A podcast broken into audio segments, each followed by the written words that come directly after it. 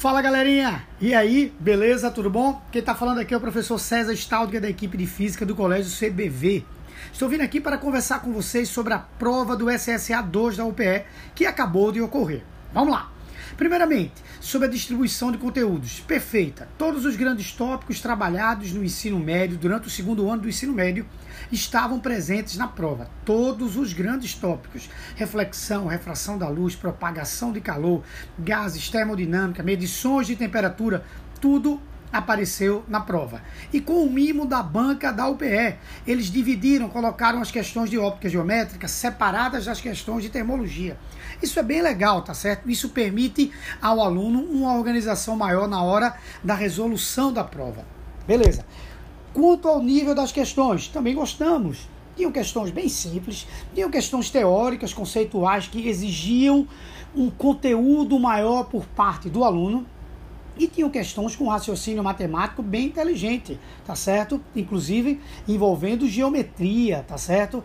A 23 terceira questão era bem inteligente por causa disso. A 24 quarta também exigia um bom conhecimento matemático, tá certo? Então, gostamos demais do nível da prova, estava bem adequada, tá? Esse nível estava bem adequado ao aluno do segundo ano do ensino médio.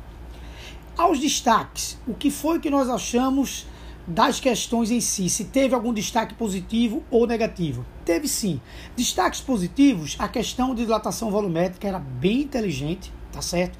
Muito inteligente. A questão de refração também era bem inteligente, tá certo? A questão de termodinâmica inteligente também, uma questão onde o aluno teria que mostrar que conhecia o que é uma máquina térmica, que trabalha de acordo com o ciclo de Carnot e uma máquina térmica real. Então, bem legal essa questão. Destaque negativo para a questão 31.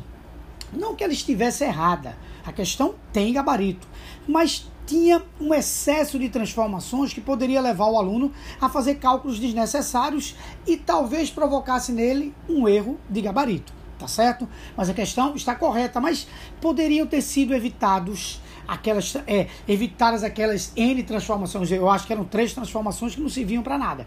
Três ou quatro transformações. Mas no todo a prova foi bem inteligente. Todos da equipe do CBV gostaram, foi unânime, tá certo? E temos que dar é, os parabéns para a equipe da UPE. Espero que eles permaneçam, que ela permaneça, tá certo?